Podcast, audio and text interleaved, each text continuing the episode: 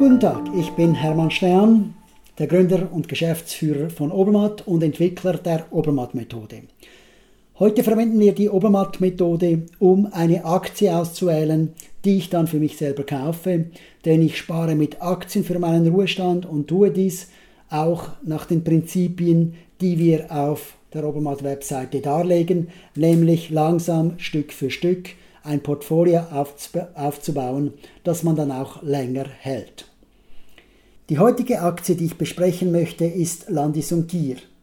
Das Unternehmen ist ein Schweizer Traditionsunternehmen. Es gibt es schon sehr lange. Es wurde aber in den letzten zehn Jahren von Toshiba gekauft, dem japanischen Konzern, hatte dort einen sehr, sehr schwierigen Stand und wurde dann von Toshiba wieder an die Börse gebracht. Und zwar deshalb, weil sich kein anderer Käufer dafür gefunden hat. Das Unternehmen leidet also an einem relativ schlechten Ruf, der schon über eine gewisse Zeit geritten hat. Aber das Unternehmen ist spannend, es macht Schweizer Qualitätsprodukte und zwar in einem ganz interessanten Bereich. Sie machen nämlich Stromzähler. Und das ist für mich ein Zukunftsmarkt, denn wir werden mehr Strom brauchen, gerade deshalb, weil die fossilen Brennstoffe unter mehr und mehr Kritik kommen. Wie bin ich auf Landis und Gier aufmerksam geworden? Bereits im April war es das beste Unternehmen auf unserer Top 10 Liste vom 24. April, übrigens dem Geburtstag meines Vaters, hat noch eine spezielle Bedeutung für mich. Und ich habe schon damals gedacht, spannend, ein Schweizer Unternehmen mit einem Value-Rang von 98, der aber auch wächst mit einem, Value, mit einem Wachstumsrang von 76 damals und auch einem Safety-Rang, der noch im gelben Bereich ist. Der kombinierte Rang ist denn auch stolze 82. Landis und Gier wurde dann äh, spannenderweise auch noch ein Kunde von uns. Und ich habe das Management kennengelernt, konnte mich auseinandersetzen, auch mit dem neuen CEO, der dort arbeitet, und war von dem, was ich dort gesehen habe, wirklich angetan. Ein gutes Team, ein wirklich tatkräftiger CEO, Werner Lieberherr, und damit auch wirklich ein guter Grund, die Sache genauer anzuschauen. Bevor ich mich dann aber entscheide, gehe ich gern auf Google und schaue, was hat denn Google für News zum Unternehmen Landis und Gier. Und wie ich schon befürchtet habe, hat Google heute keine interessanten News mehr. Denn mittlerweile haben die meisten guten Medienunternehmen es Google verboten, ihre Artikel in ihrem Newsfeed, in dem Google Newsfeed zu zeigen. Und das Resultat ist, dass man bei Google nur noch Spam findet. Das ist ganz offensichtlich. Suchen Sie nach Landis- und Giergruppe Schweiz die News durch und Sie finden nur Webseiten, die ganz offensichtlich gemacht werden, um Klicks zu generieren. Heutzutage ist die Suche über Google nicht mehr wirklich angebracht. Ich gehe also zu einem meiner bezahlten Informationsdienste. Und ich denke, das ist etwas, das sich jeder überlegen muss, der Aktien für den Ruhestand kauft. Man muss irgendwo News beziehen, wo man auch dafür bezahlt. Denn wenn man nicht bezahlt, kann man nicht davon ausgehen, dass die News auch wirklich Qualität sind, wie man sich das auch wünscht. Die Financial Times, das ist immer mein erster Schritt, zur Financial Times zu gehen, dann das lese ich am liebsten und die haben auch sehr viel interessante News zu Unternehmen.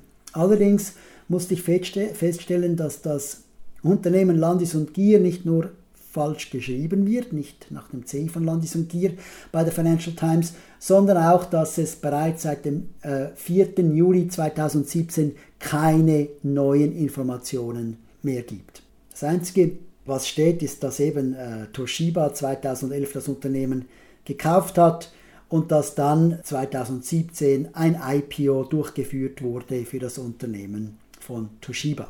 Nun, glücklicherweise bin ich auch noch bei der NZZ, der Neuen Zürcher Zeitung, abonniert. Äh, ein weiteres Medium, das sehr vertrauenswürdig ist. Und dort steht natürlich sehr, sehr viel über Landis und Kier.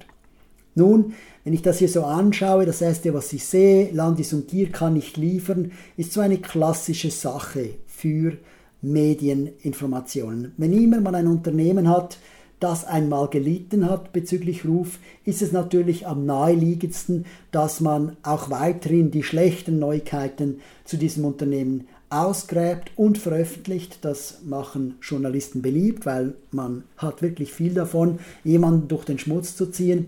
Aber das ist nicht wirklich spannend. Das ist das erste Ergebnis jetzt bei der NZZ vom 27.01., was aber eigentlich viel interessanter ist. Der zweite Eintrag Landis und Gier bereinigt Versäumnisse der Vergangenheit. Das, Vergangenheit, das ist vom 5.8., also neuer. Und hier wird auch gezeigt, dass am 6.3. der neue Konzernchef eingesetzt wurde, Werner Lieberherr, der auch sehr viel anpackt. Am 6.5. steht dann schon, dass äh, Werner äh, massiv am Aufräumen ist. Nun, das sind die Einträge von äh, NZZ über das Unternehmen Landis und Tier.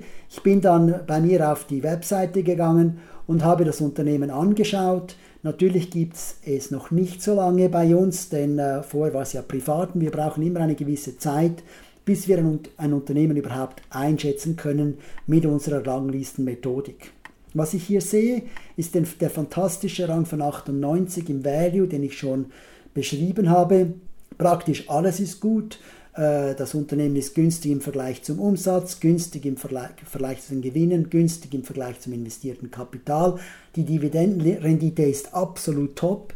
Also da muss man sagen, und das ist vom 28. August 2020, wobei das Financial Reporting Datum vom 31. März ist. Es ist also sehr aktuell. Wir haben die letzten Quartalsdaten hier damals schon verarbeitet, weil im August waren natürlich noch nicht Halbjahresdaten verfügbar.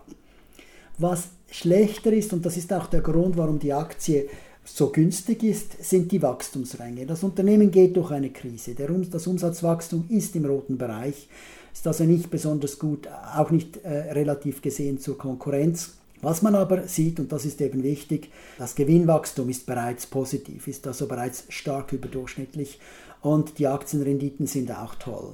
Trotzdem, wegen dem schlechten Umsatzwachstum gibt es am 31. März, also auf dieser Basis, ein, äh, nur ein Wachstumsrang von 35. Die Sicherheitsränge sind auch nicht besonders gut, allerdings Leverage, Liquidity, Refinancing ist nicht so schlecht, wie es sein könnte.